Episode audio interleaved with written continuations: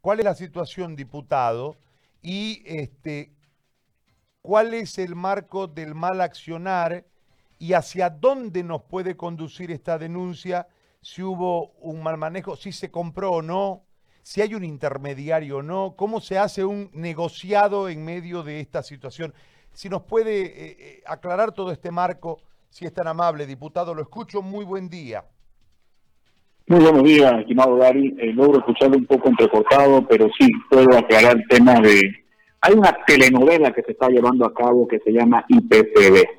Una telenovela que tiene muchos capítulos, estimado Gary. El capítulo de la compra de combustibles, que lo conocemos.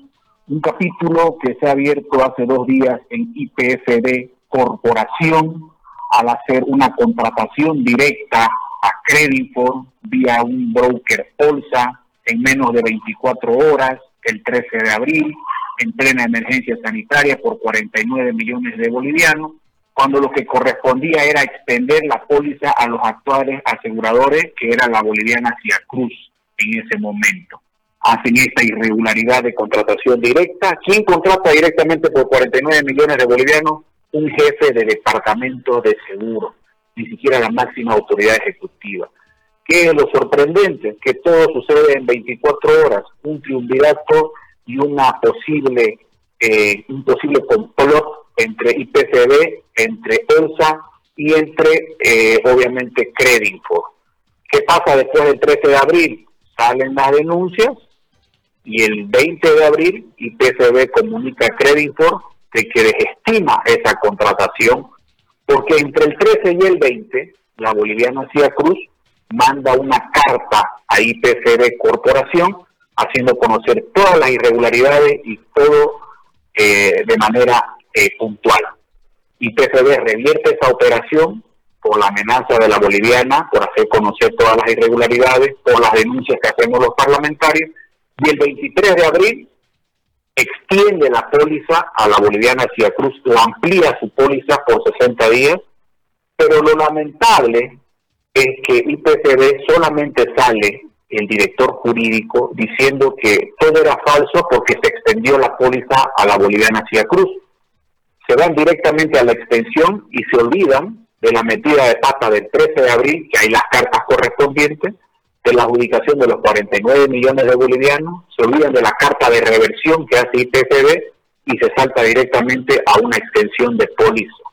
Por lo tanto, le mienten al pueblo boliviano y le mienten al ministro de Hidrocarburos, porque el ministro de Hidrocarburos le dan la información de que no ha pasado nada. Sin embargo, sí ha pasado, sí hubo una mala contratación, hubo una contratación directa sin licitación pública direccionada por 7 millones de dólares entonces, un hecho real. El presidente de IPCB no dice nada al respecto. No ha salido a decir absolutamente nada. No ha dado la cara sobre el tema. No conforme con esto, estimado Gary, y le doy la primicia en este momento, hoy hago formalmente otra denuncia de IPCB, que llama IPCB Refinación tercer capítulo de IPPB. ¿Qué pasa en IPPB Refinación?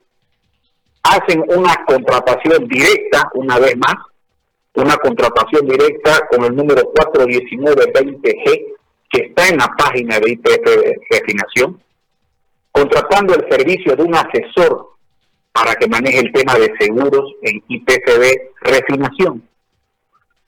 Por una eh, una contratación directa realizada en marzo.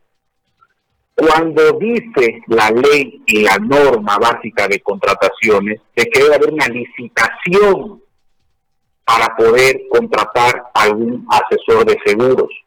Cuando los nombres de los asesores de seguros debe darlo la APS, que es la que los registra. Sin embargo, IPFB Refinación le mete nomás al estilo del MAS una contratación directa en marzo uno entra a la página de IPCB Refinación, sale la contratación directa, sale el número de la contratación, pero borran la información de quién es el que contratan, ni en qué monto es lo que contratan. Es decir, violentan esa información y quebran la norma básica de contrataciones porque no lo hacen vía licitación pública, sino la hacen contratación directa. primera anomalía. Y esta contratación de este asesor de seguro la hacen en marzo. Es importante la fecha, Gary. Esto sucede en marzo. ¿Qué pasa en abril, cuando ya está funcionando este asesor? Este asesor, en vez de asesorar, ha entrado a que meta las cuatro patas y en todo lo que es seguros, así como hemos visto en corporación. ¿Qué pasa con este asesor? ¿O qué pasa después de la contratación de marzo? IPCB Refinación, en marzo, saca un proceso de contratación para sus seguros, una licitación por 5 millones de dólares para los seguros de IPCB Refinación en marzo. En abril, modifican esa licitación por criterio propio, un segundo proceso de contratación, el 20 de abril, sin explicar nada a nadie. En ese segundo proceso de contratación, anulan seis empresas de las nueve que se presentaron en el primero, de manera directa al cambiar la modalidad en la segunda contratación de abril, automáticamente eliminan a seis empresas de las nueve que se presentaron. Una de las empresas eliminadas es Unibienes, que es la empresa estatal incluso. La eliminan porque le da la gana prácticamente.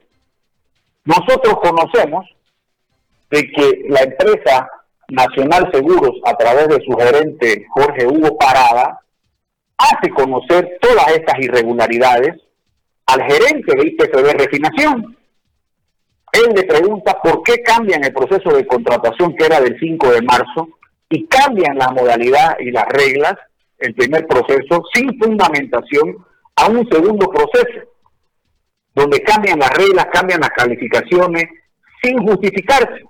¿Por qué realizan este cambio y por qué restringen la competencia del sector sin comunicarles? Esa queja hace el señor Jorge Hugo Parada, gerente general de la empresa Nacional Seguros a IPCB Refinación. ¿Qué responde el de IPCB Refinación? El gerente, en vez de agradecer la denuncia o la queja de un posible proceso irregular, en vez de agradecer la queja, lo que hace IPCB Refinación, le hace una respuesta al señor Jorge Hugo Parada, gerente de Nacional Seguros, y le dice nosotros nos reservamos el derecho de iniciar acciones judiciales a su empresa. Y firma Fernando Cladera, gerente de Administración de Finanzas de IPC de Refinación. O sea, amenaza a la empresa que hace notar las irregularidades del proceso, le dice, usted por hacerme notar esto, prácticamente le voy a iniciar acciones judiciales. Entonces, en ese punto en el que estamos, toda esta información, estimado David, hay gente en yacimiento que no está socapando y no soporta ya estas irregularidades y nos hace llegar toda la información. ¿Qué es lo lamentable de esta nueva denuncia de IPFB Refinación? Uno, que el presidente de yacimiento sigue sin dar la cara de todos estos sucesos. Dos, contratan al asesor de seguros en marzo y en abril comienza todo el quilombo en tema de aseguradoras de IPFB Refinación en este caso. Habrá que ver si este asesor de seguro tendrá algún vínculo con los seguros de IPCB Corporación también. Un asesor que ha sido contratado de manera directa, un asesor que no ha cumplido con las normas básicas de contratación, un contrato de contratación directa que lo han borrado de sus páginas de contratación que tiene IPCB Renovación. ¿Dónde va otra cosa lamentable? El ministro de Hidrocarburos, incluso en spot, ha salido diciendo de que no van a haber contrataciones directas ni licitaciones en cuanto y cuanto dure la emergencia y la cuarentena. Sin embargo, IPCB sigue haciéndolo, es decir, no le están haciendo caso ni siquiera al ministro, le están mintiendo al ministro. Otra cosa lamentable, estimado Gary, cada IPCB, ya sea corporación, ya sea refinación, tiene obviamente eh, medidas de control internas. ¿Qué están pasando con estas medidas de control internas que no están detectando estas cosas? Y nosotros los parlamentarios sí estamos recibiendo estas denuncias. Entonces, hay mucha tela que cortar en el problema de IPCB. Y eso de lo que estoy hablando hoy en día se llama IPCB refinación. Lo que hemos escuchado hace dos días de 49 millones de bolivianos era IPFD Corporación, ambas en tema de seguros, de contratación de seguros. En un lado, la afectada fue la boliviana Cia Cruz por los 49 millones de bolivianos, donde hizo una carta de queja y su carta de queja al, hacerla conocer le extienden, como dice la ley, su contrato. En esta otra ITCB refinación hablamos de 5 millones de dólares, donde fueron nueve empresas las que participaron en el primer proceso. El segundo lo cambian porque le da la gana, prácticamente, la calificación, y borran a seis automáticamente y quedan tres sobrevivientes. Proceso que hasta el día de hoy está inconcluso pero sigue con fecha de hasta el 21 de mayo para su conclusión, siendo que ya hay negligencia, siendo que ya hay observaciones y siendo de que ya hay indicios de que nació torcido. Entonces, estas cosas son las que no podemos tolerar. Y no es un tema de colores, no es un tema de masista, de no masista, porque aquí es que dice algo que es masista, aquí es que dice una cosa que no. Esto se llama corrupción, se llama mala administración, se llama que no están informando al, al ministro de Hidrocarburos lo que están haciendo, lo que le da la gana en IPCB. Le hago una consulta para tratar de entender, eh, porque me ha llamado mucho la atención el hecho de que haya tanta contradicción entre la postura del ministerio y la forma de proceder de yacimientos, cualquiera sea la, la, oficina de yacimientos. Eh, ¿cómo, ¿Cómo es la estructura? Es decir, el ministro pone al presidente de Yacimientos, pone a los gerentes de cada una de las áreas. Eh, en realidad es un cuoteo político que tiene que ver con los socios políticos que llevan al ministro al ministerio. O sea, ¿cómo es la administración desde esa perspectiva para tratar de entender por dónde vienen los hilos, diputado? Bueno, la máxima autoridad ejecutiva de IPF Corporación, IPFB Transporte, IPFB Refinación, es el presidente de IPCB, que es el señor Erlan Solís. Y obviamente el presidente de IPCB es dependiente directo del Ministerio de Hidrocarburos, del ministro de Hidrocarburos en este caso, que es quien lo posesiona, que es quien lo nombra y que es, es dependiente del ministro de Hidrocarburos. Hay que hacer resaltar y notar que el presidente de IPCB actual, el señor Solís, que es el que no da la cara, que es el que no esclarece esto y que es que sus gerentes están haciendo lo que le da la gana, o los jefes de departamento de seguro están haciendo lo que le da la gana y él no nos aclara. El señor Solís ha sido pues funcionario de la gobernación eh, en estos últimos años. Sea, no es un desconocido. Sabemos que pertenece a la fila del partido político de los demócratas, sabemos que ha trabajado en la gobernación y hoy sabemos que está de presidente de IPCB. Pero sus gerentes están haciendo chacota en IPCB corporación, en IPPB refinación, tenemos esa compra de combustibles, hoy apareció la compra de alimentos también, que hay una denuncia de compra de alimentos. Entonces, aquí está pasando de todo en IPPB y nadie está poniendo orden. Ese es el problema. ¿Qué dijo el ministro de Presidencia? Que fue cuando él dijo, vamos a revertir el caso de IPPB Corporación.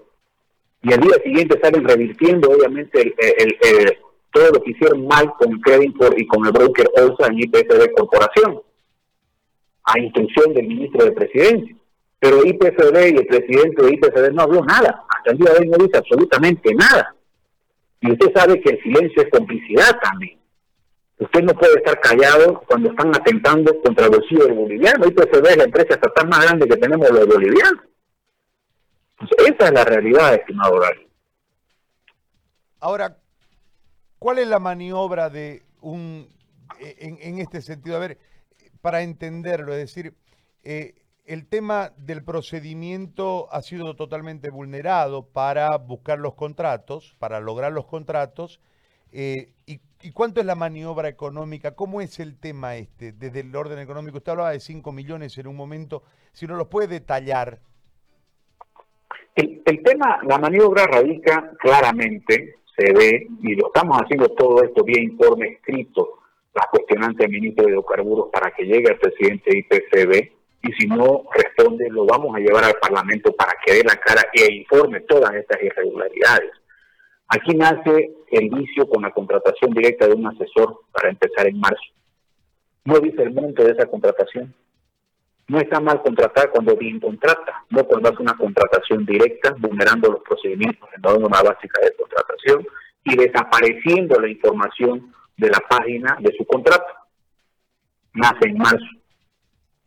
El mismo marzo, cuando se da el primer proceso de contratación. Entra a trabajar ese asesor y en abril cambia.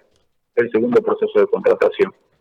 Que esta contratación de ese seguro es por 5 millones de dólares para la aseguradora donde participan nueve empresas a competir en marzo en el proceso de contratación.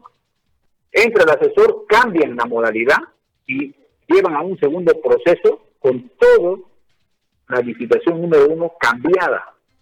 Al cambiarla, eliminan a seis de las nuevas empresas que se presentan en la primera contratación, automáticamente. Una de esas, Unibienes, que es la estatal. Entonces nace la irregularidad, concuerda, con cuasa, desde la contratación del supuesto asesor hasta la modificación donde ya nace a luz la queja de todas las empresas que le están vulnerando su derecho de competir, que están cambiando la calificación y al cambiar esa calificación automáticamente están reduciendo a que solamente una de esas tres se puedan ganar la licitación. Además de eso, no debería haber ningún proceso ni de contratación directa mal habido, ni de licitación bien habida porque estamos en cuarentena.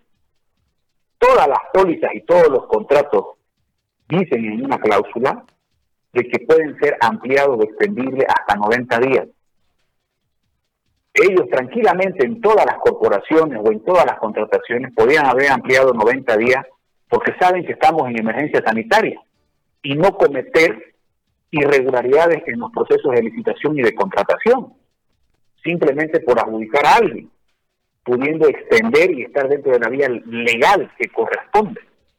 Además de eso, existe intrusión o no le hacen caso al ministro de Hidrocarburos prácticamente, de que no había contratación, no debe haber contratación ni licitación ni nada en este proceso de cuarentena o de emergencia sanitaria. Pero aquí vemos que de refinación le están metiendo nomás. Entonces, ¿qué es lo que pasa? No le están haciendo caso al ministro, le están mintiendo. ¿Quién miente aquí? ¿Nos miente el presidente de IPFB? ¿O su gerente le están mintiendo al presidente de IPFB? ¿O el ministro nos está mintiendo a los bolivianos? O sea, aquí alguien está jugando sus cartas por beneficio propio y está haciendo daño a un sistema transparente que es el que se debe llevar. La última, diputado. Es decir, la denuncia pública en este momento ya está eh, dando vueltas y, se ha cumplido con, ese, con, esa parte. Eh, en el otro aspecto, ¿se va a hacer una carga procesal? ¿Se va a desarrollar una investigación? ¿Cuál es el procedimiento dentro del marco administrativo y entiendo con una responsabilidad en el ámbito legal? Aquí lo primero que debe haber actuado y debe tener conocimiento ya, en la vida interna de IPCB existe IPCB Transparencia, que son los primeros que deberían haber iniciado este proceso. No puede ser, Gary, que uno se queje de algo ante alguien, ante una institución que le están vulnerando su derecho, que hay unas posibles irregularidades, y ese alguien lo amenace a usted con acción judicial por decir las cosas, cuando es su derecho democrático de hablar, de quejarse y de hacer notar las irregularidades que puedan haber. Aquí PFD a la empresa que hace conocer sus irregularidades le dice más o menos, seguí quejándote y te voy a hacer acciones judiciales. Así le responden a Carlos. Nosotros como parlamentarios, todas estas cuestionantes y estas irregularidades las estamos plasmando en un proceso de fiscalización vía petición de informe escrito. Ya lo hicimos con la IPF Corporación hace tres días, un colega parlamentario. Ya lo han hecho con el tema de IPCB combustibles. Hoy lo estamos haciendo con IPCB refinación, con un informe escrito. Seguramente todas estas cuestionantes de los tres o cuatro diferentes instituciones de IPCB se tendrá que elaborar una sola, eh, un solo informe oral para que el presidente de IPCB vaya a la Cámara de Diputados y responda capítulo por capítulo de esta telenovela de transición llamada IPFB. Muy bien, diputado. Aquí, aquí, Gary, hemos pasado de tener un presidente de IPFB de transición a una institución de IPFB de transacción. Transacciones que no sabemos qué es lo que está pasando. Y eso tienen que dar la cara y tienen que aclararnos. Muy bien. Diputado, le agradezco por la, por la, por la denuncia y por la entrevista. Muy amable. Muchísimas gracias, estimado Gary, y un saludo a todos sus oyentes. Bendiciones para todos. Muy amable, durísimo. ¿ah? El escenario que plantea el diputado Morón es durísimo. Y debe haber una respuesta en relación a este tema. Y además, el, el, el ministro que ha declarado públicamente una posición que ha sido totalmente vulnerada por jefes de departamento, por gerencias, y no sabemos si por el propio presidente de Yacimiento debe haber una respuesta a la gente.